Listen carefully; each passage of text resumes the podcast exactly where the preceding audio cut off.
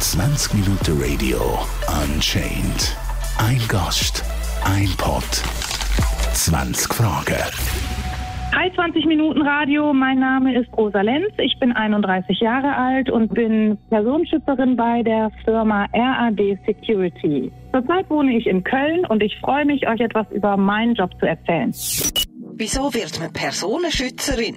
Ich hatte gar nicht so unbedingt vor, Personenschützerin zu werden, aber es ist ein sehr, sehr abwechslungsreicher Job und man hat dort sehr viel mit Menschen zu tun. Man reist sehr viel. Kein Tag ist wie der andere und das ist wirklich sehr attraktiv. Es gibt natürlich auch anstrengende Tage, aber generell ist das Gute am Job des Personenschützers, dass es unheimlich aufregend ist und sehr abwechslungsreich. Wie gefährlich ist dein Job? Der Job des Personenschützers ist sicherlich nicht so gefährlich, wie das äh, in Filmen rüberkommt oder wie das so die allgemein, der allgemeine Glaube ist. Eigentlich ist es nicht besonders gefährlich, denn es kommt immer auf die Schutzperson an, was für einen Gefahrengrad sie hat. Wenn eine Person besonders gefährdet ist, dann fällt das zum Beispiel unter den Schutz der Polizei. Dann machen das gar keine privaten Sicherheitsfirmen. Und dann kommt es natürlich darauf an, wo man unterwegs ist, ob zum Beispiel viele Fans warten, ob die Person vielleicht Feinde hat oder ob man mit dem Auto fahren muss. Aber als besonders gefährlich würde ich den Job erstmal nicht bezeichnen. Wie nah darfst du deinen Klienten kommen? Den Kunden kommen wir natürlich sehr nah. Also wir sind die ganze Zeit physisch in der Nähe. Wir haben auch viel Kontakt, natürlich oft auch zu Assistenten der Kunden, wenn es sich jetzt zum Beispiel um Promis handelt. Aber im Grunde gehen wir die ganze Zeit nebenher und schützen die, diese Person, unsere Schutzperson auch physisch. Dann fährt man mal zusammen im Aufzug oder wartet vor dem Hotelzimmer oder sitzt im gleichen Auto. Also das ist so nah, wie einem guten Freund man auch kommt. Wie gehst du damit um, wenn du die Schutzperson nicht magst?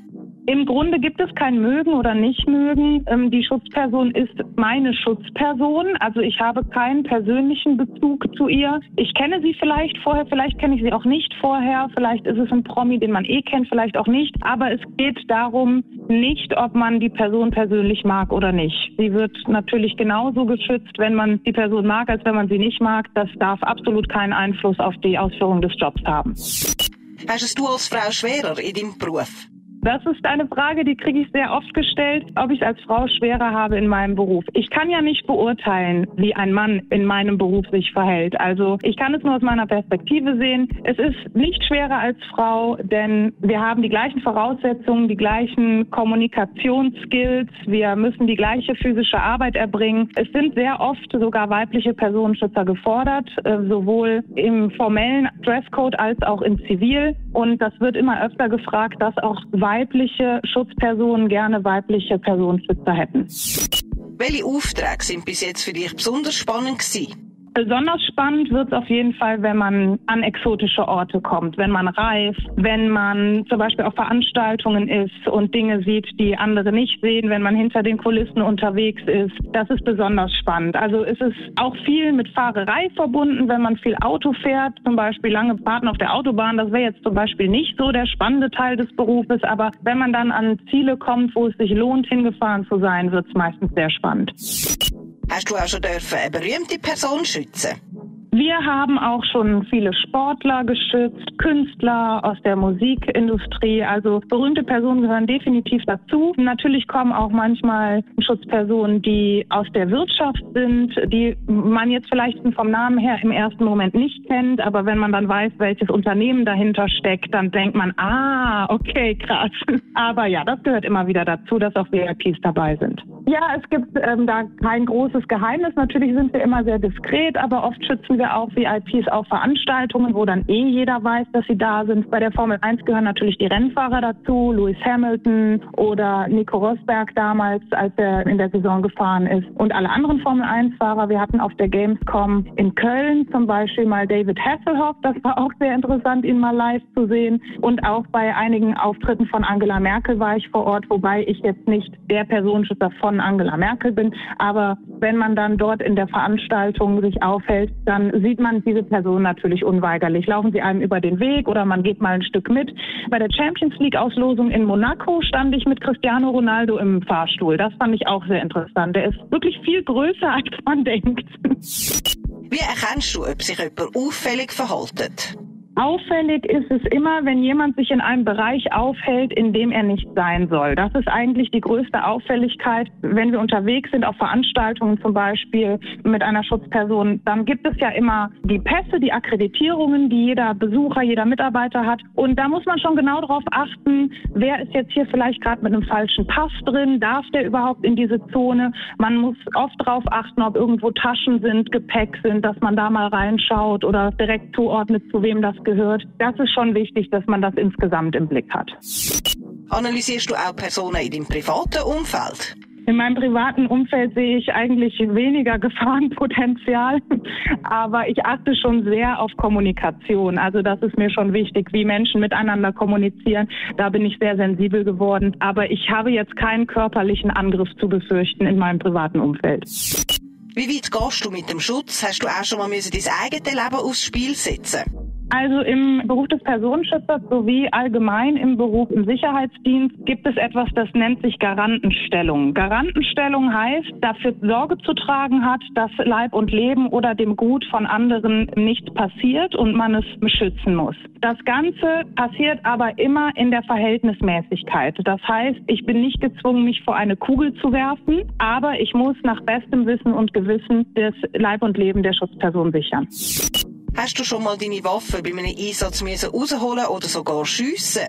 Nein, dazu muss ich sagen, dass bewaffneter Personenschutz sehr, sehr selten ist, denn der richtet sich immer danach, ob ein Bedarf besteht. Wenn ein Bedarf besteht, bedeutet also eine Schutzperson besonders gefährdet ist, dann muss man dieses anmelden beim Amt und bei der Behörde. Und da braucht man schon triftige Gründe, um eine Waffe zu tragen. Wenn es politische Personen oder Personen von besonders hohem Gefährdungspotenzial sind, dann werden sie sowieso vom BKA oder der Bundespolizei geschützt. Also private Sicherheitsunternehmen übernehmen sehr, sehr selten Schutzaufträge mit Bewaffnung. Wie bist du für deine Einsätze ausgerüstet? Das Allerwichtigste bei unseren Einsätzen ist gutes, bequemes, festes Schuhwerk. Denn so rudimentär das auch klingt, man ist so viel auf den Beinen und geht und steht. Und wenn man da keine perfekt sitzenden, gut gepolsterten Schuhe hat, dann ist man ganz schnell aufgeschmissen, nach wenigen Stunden schon. Dabei müssen die Schuhe natürlich auch oft gut aussehen, weil man dann in einem Hosenanzug arbeitet. Und ähm, das ist wirklich das Allerwichtigste, dass wir vernünftige Schuhe haben. Und natürlich ein Funk Funkgerät, damit wir kommunizieren können mit dem Team, mit unseren Kollegen. Das ist auch sehr wichtig. Gibt es einen Grund, warum so viele Personenschützer Sonnenbrille tragen? Ja, der Grund ist, dass es wahrscheinlich im Fernsehen kommt oder im Kino und das ein bisschen gefährlicher und anonymer aussieht. Im wahren Leben tragen wir keine Brillen. Zumindest unser Unternehmen toleriert keine Sonnenbrillen im Personenschutz. Das liegt daran, dass wir nicht dieses martialische Auftreten vermitteln wollen, nicht dieses auffällige, ja, böse Auftreten. Wir möchten unseren Schutzpersonen in die Augen schauen und wir möchten auch dabei freundlich wirken und deswegen tragen wir keine Sonnenbrillen sein. Was genau reizt dich an deinem Beruf? Was ich an meinem Beruf liebe, ist, dass kein Tag ist wie der andere. Ich bin manchmal on Tour, ich bin manchmal im Büro oder in der Vorbereitung. Es gibt viel Kommunikation, ich lerne verschiedene Leute kennen, ich reise an interessante Orte. Es ist einfach überhaupt keine Routine drin und das ist für Leute, die dafür gemacht sind, wirklich, wirklich schön. Was ist deiner Meinung nach die wichtigste Fähigkeit als Personenschützer? Besonders wichtig als Personenschützer ist es, dass man dezent agiert, im Hintergrund beobachtet und sich zurücknimmt. Dass man sich nicht nach vorne spielt. Man muss sehr gute Kommunikationsfähigkeiten haben und gut deeskalieren können. Falls es zu einem Konflikt kommt, deeskalieren, die Situation beruhigen, den Stress rausnehmen. Oft sind auch die Schutzpersonen dann gestresst oder das Team ist gestresst und da darf man sich nicht von mitreißen lassen. Was ist bis jetzt dein härtester Fall gewesen? Mein schwierigster bzw. unangenehmster Einsatz war bis jetzt das Weltwirtschaftsforum in Davos. Da sind wir jedes Jahr, aber das erste Mal war das wirklich hart. Es war minus 23 Grad im Schnee. Ich musste in einem Hosenanzug und damals noch sehr dünnen Schuhen durch Davos laufen. Und dann kam noch die Fahrerei dazu. Wir hatten natürlich die schicksten Autos, die aber leider nicht so richtig ausgerüstet waren für diese Witterungsverhältnisse. Und wir sind auf dem Schnee hin und her geschlittert. Das war wirklich, wirklich nervlich sehr, sehr schwierig. Es war, glaube ich, eine Woche lang und danach war ich fix und fertig. Aber alle sind heil angekommen, sowohl Autos als auch Schutzpersonen und das ist das Wichtigste. Warum übernimmt eigentlich nicht die Polizei den Personenschutz? Die Polizei übernimmt den Personenschutz, wenn es sich um eine besonders gefährdete Person handelt oder eine Person aus dem politischen Feld zum Beispiel. Dann ist das Bundeskriminalamt dafür zuständig oder die Bundespolizei. Alle Personen, die sich privat aus eigenem Interesse schützen lassen möchten, die gehen zu privaten Sicherheitsunternehmen. Was unterscheidet ein Personenschützer bei einer Firma von einem privaten Bodyguard?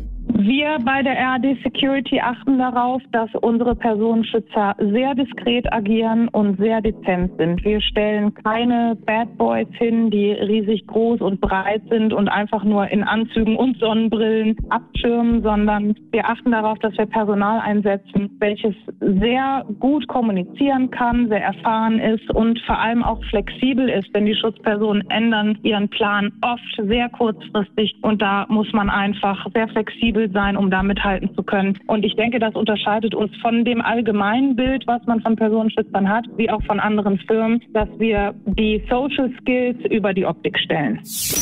Wie sieht dein Arbeitsalltag aus? Es gibt keinen Arbeitsalltag. Das ist das Schöne. Es gibt keinen Arbeitsalltag als Personenschützer. Was die Aufträge aber immer gemeinsam haben, ist, dass man viel Auto fährt, viel Wartezeit hat, auch mal lange steht, lange wartet, viel auf den Beinen ist. Das ist also ein sehr körperlicher Job, viel kommuniziert und flexibel ist in der Gestaltung des Tages. Also ein Personenschutzauftrag ist kein 9-to-5-Job. Das ist, das kann um fünf enden, es kann auch um 21 Uhr enden oder äh, drei Wochen später. Also es ist oft unvorhersehbar und da muss man wirklich flexibel für sein.